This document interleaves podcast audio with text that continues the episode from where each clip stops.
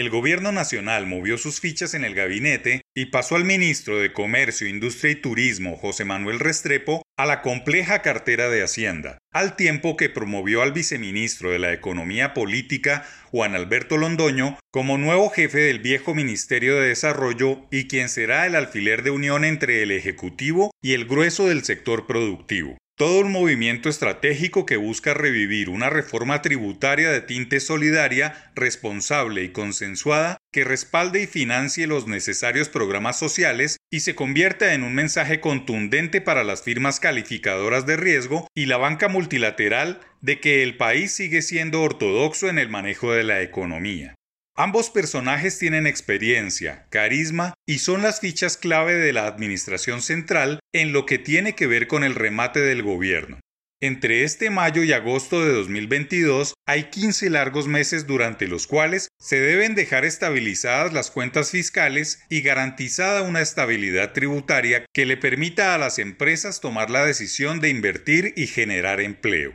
Cada día que pasa se ve más complicado lograr que la economía se recupere a la velocidad que permitía alcanzar el pronóstico de crecimiento de 4,5% en lo que resta del año. Pues a los cierres del comercio, los controles decretados por los alcaldes por el tercer pico de la pandemia, se suma la ola de protesta social transformada en vandalismo en algunos puntos concretos que se traducirá en cifras rojas también para mayo. Los ministros Restrepo y Londoño tienen la tarea contrarreloj de escribir un articulado tributario que interprete las reivindicaciones sociales, recoja lo más importante de la fallida tributaria y concierte con gremios, sindicatos y distintos protagonistas del paro nacional unos impuestos que difícilmente dejen a todos contentos. Complejo mas no imposible, pues Londoño patinó en el Congreso las dos últimas tributarias y Restrepo está revestido de credibilidad, buena comunicación y gran confianza para dichos objetivos.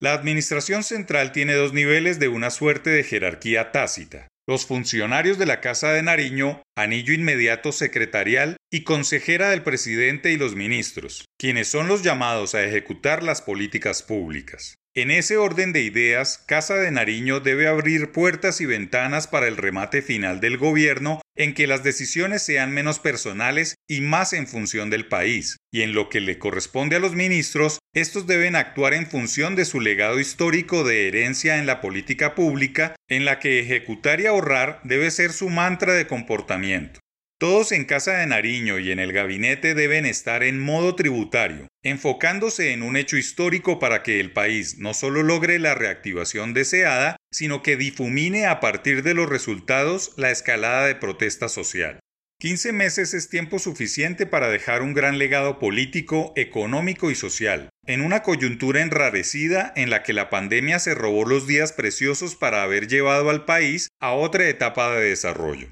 No se puede evitar que este gobierno nacional sea recordado por la capacidad que tuvo para adaptarse a los duros tiempos de la pandemia.